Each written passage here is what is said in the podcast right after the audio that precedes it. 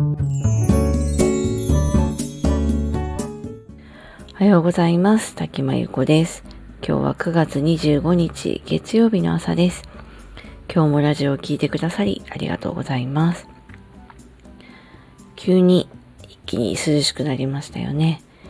なんかこう秋の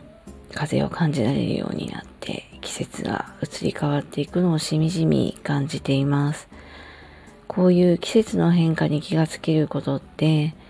まあ、自分に気持ちの余裕があるかどうかのバロメーターであるかなと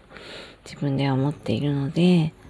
まあ、最近はちょっとそれをちゃんと気がつけていて感じられていてよかったなと思っています。さて今日は覚悟を持っていい人を辞めれば人生は生きやすくなる人間関係に多くを求めない生き方というお話です。知り合いで人間関係にすごく悩んでらっしゃる方がいて、先日お話を聞いてきたんですね。で本当に優しい方で、まあ、自分のことはさておき、とにかく人のために頑張ってしまうような方です。その分自分の気持ちを殺してね、我慢してしまうことが多いような生き方をされていました。まあ、少し世代が上の方にね、私よりも世代が上の方に結構いらっしゃるタイプかなと思っていて、まあ、結構経済的にも苦しい時代に育ったからか、我慢する習慣っていうのはすごく身についていて、当時はそれ必要なことだったと思うんですけど、まあ、それが、あの、しなくていい我慢までするような習慣になっていると感じました。家族の中でも自分の言いたいことを全然言わずに我慢をしたり、習い事の人間関係の中でも嫌な思いをしたり、で常になんか自分が悪いんじゃないかみたいな考え方をするようになっていて、まあ、言いたいことがあっても我慢をしてしまう。で、どうしてそんなに我慢しちゃうんですかって聞いてみたら、嫌われたくないからっていう答えが返ってきたんですね。で、なるほどと思って、人に嫌われなくって言いたいことも言わずに我慢してしまう気持ち私もすごくよくわかるんですね。以前は私もちょっとそういうタイプでした。でもその方はまあ自分のね、こう過剰な我慢しなくていい我慢から結構ストレスが溜まっていてメンタルのバランスも崩されていた感じでした。でみんなできればね、人に好かれたい気持ちはあると思うんですよね。嫌われたいとは思って生きてないと思います。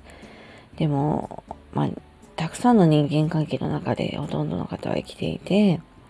職場の人、家族、近所の人、昔からの友達、習い事の知り合いとか、もういろいろな人間関係がある中で、もう全員に嫌われないように気を使って生きる人生は、なかなか大変だと思うんですよね。で、みんながこの関わるみんなが全員いい人だったら、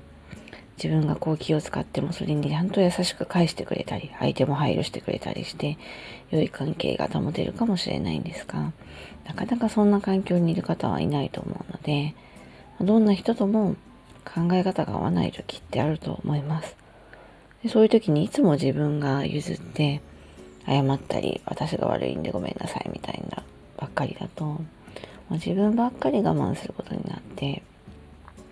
自分のことを大事にできなくなってしまって本当に苦しくなると思うんですね。私も結構そういう経験あります。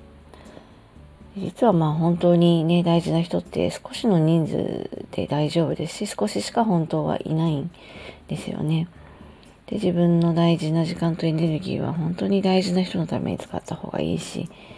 たくさんの人とつながってなくても生きていくことは全然できます。で、そのつながっている以外の人とはもうそれなりの関係で十分なので、言いたいこともある程度ちゃんと言うべきですし、嫌な誘いは断ってもいいし、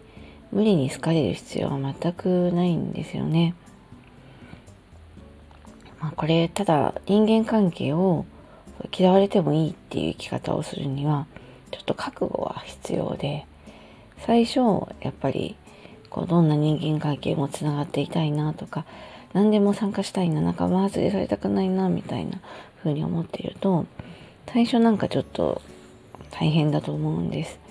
あれなんか私読んでもらえないのかなとかうんなんか連絡来ないなとかそういうの気になるかもしれないんですけど、まあ、そう薄い人間関係のつながりは、まあ、なくなってもあんまり支障はありません時間が経てば全然あの問題なくなります。もちろん人は一人では生きていけないんですけど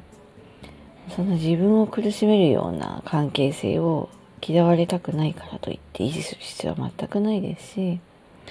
ちゃんと本質でつながっている仲間とか家族がいればみんなに好かれるために自分を押し殺す必要は全くありません。とにかく自分の人生なので誰かに好かれるため誰かに評価されるため誰かに嫌われないため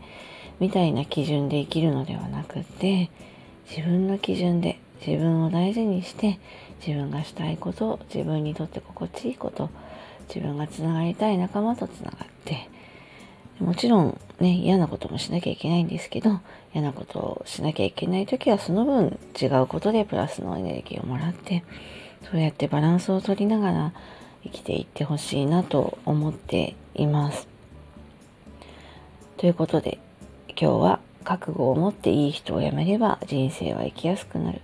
人間関係に多くを求めない生き方というお話でした。今日もラジオを聴いてくださりありがとうございます。この辺りノートにも詳しく書いていますので、よかったら読んでくださいね。